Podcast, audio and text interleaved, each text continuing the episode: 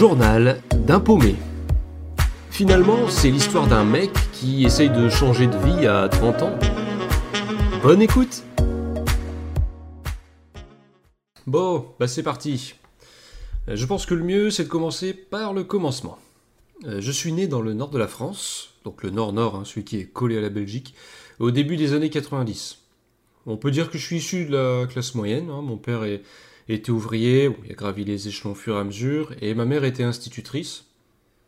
Bon, quand je devais avoir 5 ans, j'ai compris qu'il y avait des riches et des pauvres dans le monde, malheureusement.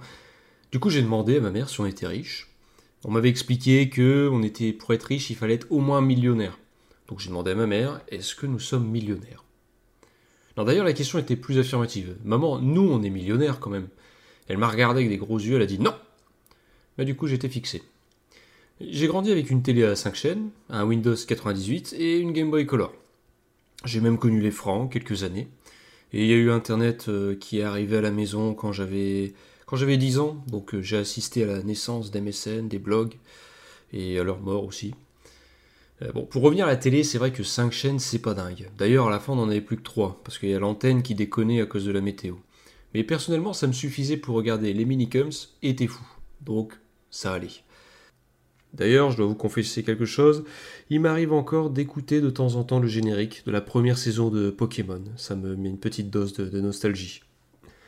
En parlant de confession, ma famille est croyante à la base, et moi aussi. Alors, souvent, c'est vrai que quand la famille est croyante, bah, voilà, le terrain est, est propice à ce que bah, les enfants soient croyants aussi. Même si dans mon cas, j'ai quand même pu observer que ça, des fois, ça entraînait l'exact opposé en fait. Mais toute proportion gardée. Euh, on est chrétien protestant. Je précise protestant parce qu'il y a pas mal de dénominations, même si personnellement je préfère dire chrétien, quoi. Après tout, euh, voilà. Alors juste, je suis pas du tout là pour donner une leçon à qui que ce soit. Pour moi, la foi, les convictions, c'est vraiment un cheminement personnel. On a chacun notre vécu, on a chacun, euh, voilà, euh, nos épreuves aussi qui, nous, qui peuvent nous éloigner de ce genre de choses. Et je suis contre le fait de forcer qui que ce soit à croire en quoi que ce soit. Voilà. Euh, donc, rassurez-vous, si c'était une inquiétude. En ce qui me concerne, ça fait partie de moi, donc je préfère bah, en parler. Et peut-être que même par la suite, ça pourra expliquer certaines choses sur ma façon de voir euh, la vie. Et ma façon peut-être de vivre aussi des fois certaines épreuves que j'ai pu connaître. Non, cette série, elle aura un tout autre objet, finalement.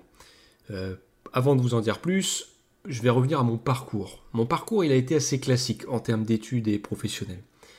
Les études que j'ai faites ne sont pas très utiles, en réalité, selon moi. Je vous laisserai juge quand je vous en dirai un peu plus. Mais disons que mes études ne m'ont pas appris un métier, et elles ne me permettent pas d'avoir un profil très recherché sur le marché de l'emploi, du coup. Bon, ça m'a pas empêché de trouver un métier, même si le métier en question, bah, c'est pareil, il ne m'a pas appris grand-chose ce qui fait que mon profil sur le marché de l'emploi n'était pas forcément plus recherché, même avec une expérience professionnelle de, de 6 ans. En fait, j'ai cumulé deux mauvais plans. Des études qui servent à rien et un métier qui n'apporte pas grand-chose en plus en termes d'expérience. Parce que parfois, même sans études, certains arrivent carrément à avoir un profil assez intéressant parce qu'ils apprennent sur le terrain un métier, des compétences recherchées. Et je trouve que ça, c'est une très bonne chose. Bon, malheureusement, c'est pas mon cas. Et voilà. Pour en dire un peu plus, finalement, j'étais en CDI euh, dans la fonction publique. Alors, c'est sûr que lorsqu'on donne ces deux mots-là, on se dit tout de suite que le bonhomme, il devait pas se casser le dos au travail. Et c'est vrai que physiquement, c'est pas un métier épuisant, je peux pas mentir. Euh, c'est un métier bah, bureautique, hein, euh, donc je je suis pas épuisé physiquement en rentrant chez moi. Par contre, il y a une autre fatigue qui, elle, était bien présente chez moi, chez d'autres collègues et chez d'autres personnes qui ne travaillent pas forcément dans la fonction publique d'ailleurs, euh, c'est l'épuisement moral. Euh, et si je me retrouve à parler là, finalement, le but de cette série qui commence, c'est parce qu'à l'aube de mes 30 ans, euh, j'ai eu le sentiment que ma vie était ratée. Alors, professionnellement parlant. Parce qu'on pourrait se dire, oui, à 30 ans, il n'a rien vécu et il a l'impression que sa vie, elle est ratée. Ou, ou déjà à 30 ans, avoir ce sentiment-là, c'est quand même dommage. Je ne peux euh, qu'être d'accord avec ça.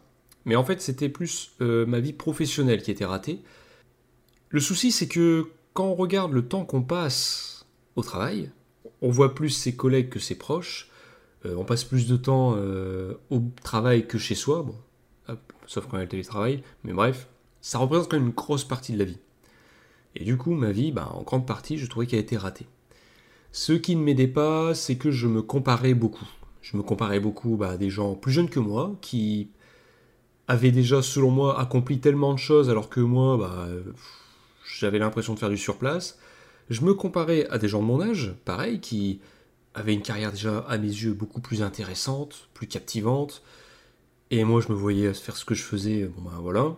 Et je me comparais aussi à des gens plus âgés, qui, à mon âge, avaient déjà accompli euh, telle et telle chose. Donc ça, ça n'aidait pas. Parce que se comparer avec les autres, des fois, ça peut servir de, motivation, mais des fois, si on ça peut vraiment avoir l'effet inverse. Et moi, j'étais dans l'effet inverse. Encore aujourd'hui, je le suis, hein. ça m'arrive encore là de me comparer. C'est un cheminement pour euh, rester focus sur soi-même finalement. Donc euh, mon moral, ouais, s'est miné de plus en plus. J'ai travaillé 6 ans dans mon ancien métier. Et vraiment l'idée de, me dire, waouh, c'est donc là que je vais passer ma vie, les prochaines décennies, ça me détruisait moralement. Surtout que j'étais vraiment dans cette routine. Je pense que la routine est inévitable pour euh, la plupart des métiers. Mais là, j'étais vraiment dans le cliché du métro, boulot, dodo, parce que littéralement, je prenais le métro pour aller au travail. Et en revenant du travail, bah, j'étais tellement épuisé que, assis dans le canapé, je, m'endormais. Donc, euh, c'était vraiment une routine. Les journées se ressemblaient chaque jour. Je faisais exactement la même chose. On me posait exactement les mêmes questions. Enfin, bref, c'était, c'était vraiment une routine qui me détruisait.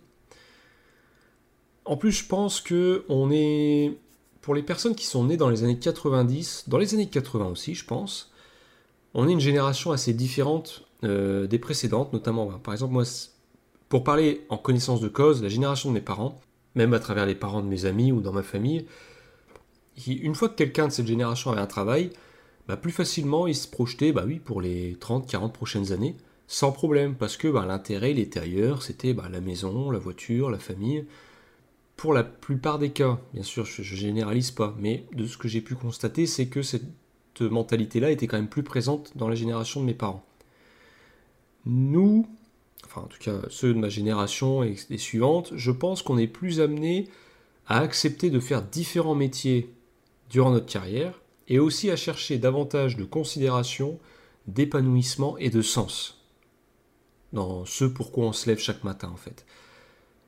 Voilà, je pense que d'un terme, en termes de proportion, c'est assez différent si on pouvait chiffrer euh, entre une génération et l'autre.